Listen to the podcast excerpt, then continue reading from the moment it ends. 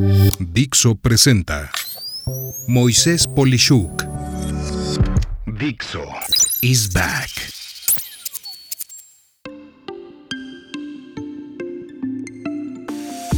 Doom scrolling, navegación apocalíptica.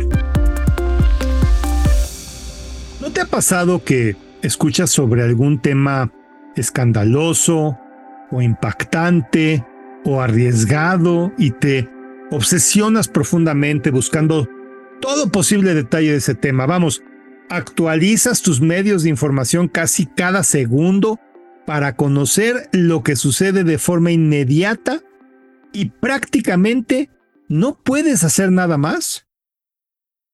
En general, puedo comentarte que esto se conoce como doom scrolling o lo más cercano a su traducción al español, que sería la navegación apocalíptica.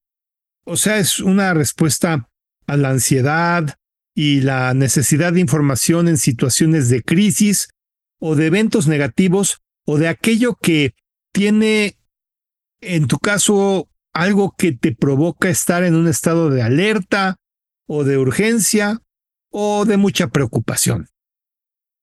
Desde un punto de vista de cómo nuestras emociones operan, esto del doom scrolling no es nuevo. Pues seguramente has visto que los noticieros disfrutan de mostrarte accidentes o cuestiones negativas, y esto sucede como manera de alertarnos, pues puede provocarnos daño eso que estamos viendo y por eso nos llama la atención. Esto es pues un mecanismo de aprendizaje donde desde la era primitiva, cualquier cosa o situación que nos pudiera provocar algún daño era rápidamente aprendida y buscábamos difundirla para evitar que ese problema se propagara entre distintas personas de nuestro misma sitio de trabajo, etcétera, a manera de una estrategia de supervivencia. Sin embargo, en tiempos actuales, lo que antes era un mecanismo de supervivencia se ha convertido en tener una curiosidad de la que se quiere tener una respuesta y de esta manera poderse sentir, entre comillas, mejor o con mayor protección, solo para que tiempo después de estar viendo esa información, el efecto sea exactamente opuesto. Más bien, nos sentiríamos peor y no mejor.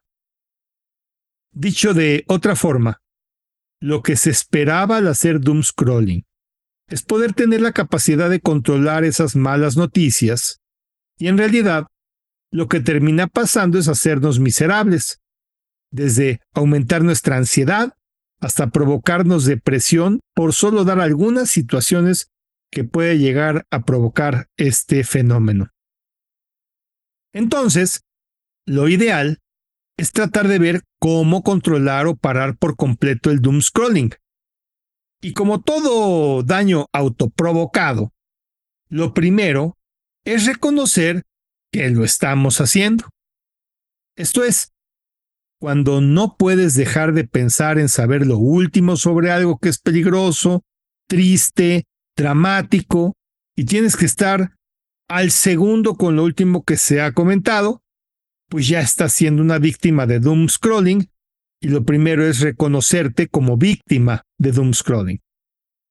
Acto seguido, ya que te reconoces haciendo esto, es pensar en cómo te sentirás en el futuro inmediato, esto es, una hora después de haberlo hecho, justo antes de empezar a hacer el doom scrolling, y entonces reflexionar si esto te hará sentir mejor o simplemente te estresará más. Y si sucede lo segundo, bueno, pues tienes que buscar romper ese hábito lo antes posible y no caer en la curiosidad o el apetito de hacer doom scrolling. Mira, yo sé que al principio será difícil, por lo que puedes iniciar estableciendo un tiempo único al día. Digamos, hacer esto pero solo 20 minutos en cierto momento específico y luego te aseguras de que el resto del día te comprometiste a no volverlo a hacer. Otro paso importante es eliminar notificaciones de ese tema que te obsesiona. Por otro lado, trata de sustituir ese hábito con algo pues más enfocado en darte beneficios como yo que sé, hacer ejercicio o estar con amistades o dar un paseo. Y bueno, muy en especial, tener el hábito de que por espacios de no menos de media hora antes de dormir, evites el estar usando tu tecnología. Recuerda pues que el equilibrio es clave y solo tú puedes decidir qué es lo que más va a funcionar para ti. Sea lo que fuere, haz algo. Gana la batalla contra el doom scrolling que nada bueno te va a traer. Soy Moisés Polishuk y agradezco que me hayas escuchado. Hasta la próxima.